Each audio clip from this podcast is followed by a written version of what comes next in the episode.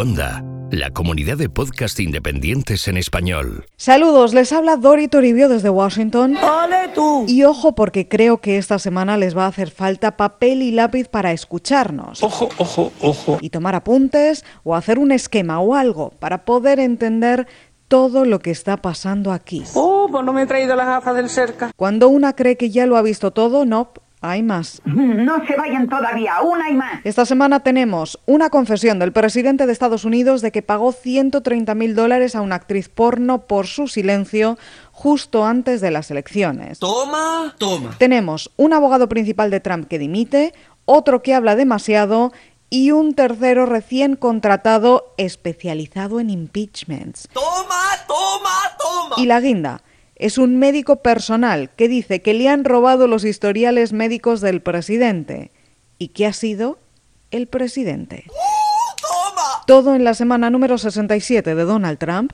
en la Casa Blanca. Los hilos de Washington. Con Dori Toribio. La cosa es que esta semana empezaba muy bien para el presidente Donald Trump. I'm really rich. Con los avances entre las dos Coreas ante los ojos del mundo y su próxima reunión con el líder norcoreano Kim Jong-un. Hay incluso una veintena de congresistas aquí que han propuesto a Trump para el Premio Nobel de la Paz. El mundo a veces da señales de haberse vuelto loco. Estamos a la espera de esa reunión, que promete ser histórica. También a la espera de la decisión sobre el acuerdo nuclear con Irán del presidente. Nucelar. Si va a retirar o no a Estados Unidos de aquella firma internacional de 2015. Y además con unas encuestas muy favorables para Trump, que mantiene más de un 70% del apoyo de los republicanos, además de cifras económicas también positivas, con el empleo cayendo al 3,9% por primera vez en casi 20 años. Esta era, en teoría, una buena semana. En teoría. There's breaking news tonight from the New York Times. The special counsel Robert Mueller has at least four dozen questions he wants to ask the president about his ties to Russia and other subjects. Pero había demasiados frentes abiertos. Empezamos por el primero, la filtración al diario The New York Times de casi 50 preguntas que tiene preparadas el fiscal especial de la trama rusa, Robert Mueller, que empezó investigando hace un año la interferencia electoral de Rusia en 2016. Emocionante la montaña rusa. Pasó después a investigar la potencial obstrucción a la justicia del presidente al despedir al director del FBI y también sus negocios, empresas y rastros de dinero de toda la familia Trump. You are fake news. Ahora el equipo de Mueller negocia con los abogados del presidente una entrevista para preguntarle todo. Se habla de 10 o 12 horas de reunión. Toma, toma la liada. Pero Trump no tiene claro que quiere hacerlo. Dice que no es un equipo justo y menos con estas preguntas, como explica en MSNBC Matt Apucho, el reportero del New York Times, que las obtuvo. Uh, I mean, I would just say the the way it was described in the story is it was provided to the Times by someone outside Mr. Trump's legal team. Él explica que obtuvo estas preguntas de una fuente de fuera del equipo legal del presidente, aunque Trump y la Casa Blanca protestaron igual por una filtración cuestionable, dicen. Pero ya era tarde. Ahora es tarde. Ahora Washington sabe que muchas de las preguntas de Mueller se centran en la obstrucción a la justicia y que esas preguntas están dividiendo al equipo de abogados personales de Trump, los que quieren que declare, los que no, los que están preocupados y los que dimiten. Como el abogado principal del presidente en la trama rusa Ty Cobb, que anunció su retirada esta semana y lo confirmó CNN.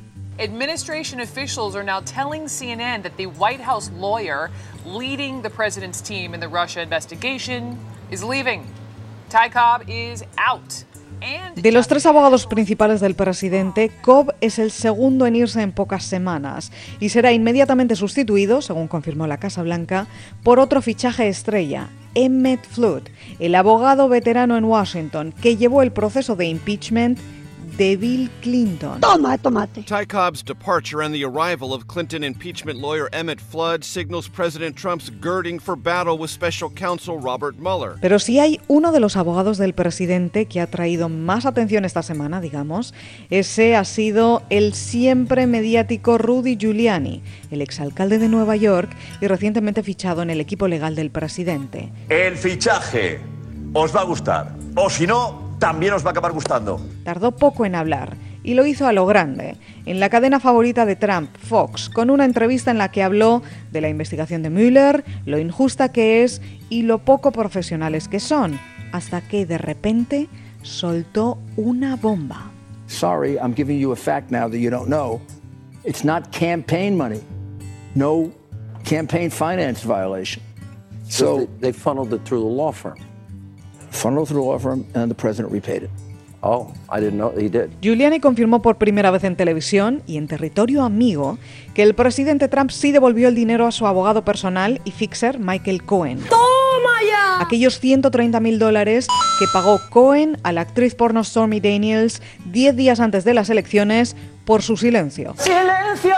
Para que no hablara de su supuesto hacer con Donald Trump. ¡Imposible! Algo que todos habían negado durante meses. ¡No es posible! ¡No, no es posible! Cohen siempre había dicho que él pagó este dinero de su bolsillo para ayudar a Trump, pero que el presidente ni lo sabía ni le devolvió el dinero. Y la Casa Blanca también lo negó. Um, and that there was no knowledge of uh, any payments from the president, and he's denied all of these allegations. El propio Donald Trump hace solo un mes dijo a la prensa a bordo del Air Force One que no sabía nada de este dinero.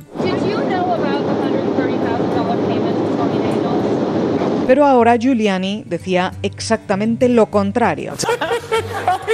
¡Nos han pillado! Y Trump lo tuvo que confirmar poco después en Twitter. Sí devolvió el dinero a Cohen, pero no es un delito, dice el presidente, ni vulnera la ley electoral. ¿Por qué? Porque es un pago personal y algo muy habitual entre famosos y personas ricas, dijo. Sí, ahora, ahora. No era para ganar las elecciones, dice Giuliani, sino para salvar su matrimonio. ¡Ay, qué bonito! Mientras Trump sigue negando el affair. Excuse me, you take a look at what I said. You go back and take a look. You'll see what I said. You said no Excuse me, excuse me. go take a look at what we said. But this is a witch hunt like nobody's ever seen before. Y además el presidente cree que esto no es ninguna contradicción con lo que nos dijo hace un mes y que somos los periodistas los que hablamos de toda esta basura constantemente, por decirlo más finamente. This country is right now running so smooth. And to be bringing up that kind of crap and to be bringing up witch hunts all the time, that's all you want to talk about. Pero claro, no todos piensan lo mismo. Es para que le demos vueltas, para pensar. Además de las contradicciones de la Casa Blanca, está el fondo legal de este asunto, que no es el affair. Sí, no lo sabía. Es el pago de 130 mil dólares poco antes de unas elecciones. Claro. Un pago que nadie declaró y que puede superar los límites permitidos, por el que ahora mismo Cohen está en plena investigación criminal en la Fiscalía Sur de Manhattan, acusado de más cosas como lavado de dinero. El dinero no hace la felicidad. y por el que hay abiertas varias demandas contra el presidente que alegan que ese dinero viola la ley de financiación electoral, empezando por la demanda de Stormy Daniels. President has been caught on Air Force One lying to the American people. Michael Cohen is about to be indicted, and he's been caught lying to the American people. So, you know what? I hope they keep calling me an ambulance chaser because it just proves my point that we're doing a hell of a job. Y de su abogado Michael Avenatti, a quien le gustan mucho los medios, y que daba las gracias a Fox por esta entrevista. Gracias. Pero además hay varias demandas civiles más presentadas ya por organizaciones como Crew, ¿Qué dice usted? Ciudadanos por la Ética, que dicen que si Cohen pagó el dinero, entonces se considera una contribución de campaña, porque es para ayudar a que Trump ganara las elecciones evitándole un escándalo. Oh, claro. Y porque supera el tope de donaciones permitidas en este concepto. Se ha pasado tres pueblos. Pero si Trump le devolvió el dinero, como parece ser ahora, pero nunca lo declaró, esto viola no solo la ley de financiación electoral, sino también la ley de transparencia federal, que obliga a los presidentes a declarar cualquier pago, préstamo o regalo mayor de 10.000 dólares. Pero esto tendrá que decidirlo ahora la justicia y además tendrá que pronunciarse la Comisión Federal Electoral. Pues muy bien. Mientras la Casa Blanca ha cambiado de argumento. Os están estafando. Y la portavoz Sarah Sanders, visiblemente incómoda, ahora dice que dio la mejor información que tenía en aquel momento, porque ella se enteró por televisión, igual que nosotros. Uh, we give the very best information that we have at the time. Uh, I do that every single day, and we'll continue to do that uh, every day I'm in this position. A lo que la prensa aquí le pregunta How for the American people to trust or believe what is said here or what is said by the president. Entonces, ¿cómo pueden fiarse los estadounidenses ahora de la palabra de la Casa Blanca o del presidente de Estados Unidos? Ah, bueno, esa es una buena pregunta. Porque es una cuestión de credibilidad. Y sobre credibilidad hay una cosa más que tengo que contarles. ¿Por qué no nos ejecutáis y ya acabamos con esto? Lo que ha confesado también esta semana el médico personal de Trump, Harold Bornstein. ¿Quién es ese hombre? Aquel que en plena campaña electoral, al presentar el historial médico del entonces candidato presidencial, dijo que iba a ser el presidente más sano de la historia. Esto se lo has dicho a tu médico. Bueno, pues ahora dice que aquel informe médico se lo dictó palabra por palabra el mismísimo Donald Trump. I will also tell you that that letter that showed up in the Times about his health, he wrote himself. You know that. Yeah. He wrote it himself. Y también dice que en 2017 el guardaespaldas del presidente y otros dos hombres fueron a su consulta, lo registraron todo y se llevaron el historial médico de Trump, lo que él considera un robo. I feel raped. That's how I feel. Raped, frightened, and um, sad. La Casa Blanca dice que no. Que este es un procedimiento habitual. Pero claro, es otra contradicción más. Don't be rude. Importante en este caso porque Trump es el presidente de más edad en asumir un primer mandato de la historia. Gracias, abuelito. Su salud fue un tema importante en la campaña y sus ataques a Hillary Clinton recuerdan por aquella neumonía y falta de energía. No puedo perder energía. Pero ahora resulta que el que no fue del todo transparente con su salud fue Donald Trump. Claro que sí les digo que la verdad esto no importa mucho por aquí, con todo lo que hay sobre la mesa y lo que está por venir. Somos el futuro. Venimos a explicaros a vosotros lo que es y lo que será. Que les contaremos aquí, en los hilos de Washington. Hasta entonces, que pasen ustedes una excelente semana. Yes, hello, this is Dr. Harold Bornstein. Would you like to know any of my patient's medical history? Este episodio ya ha terminado.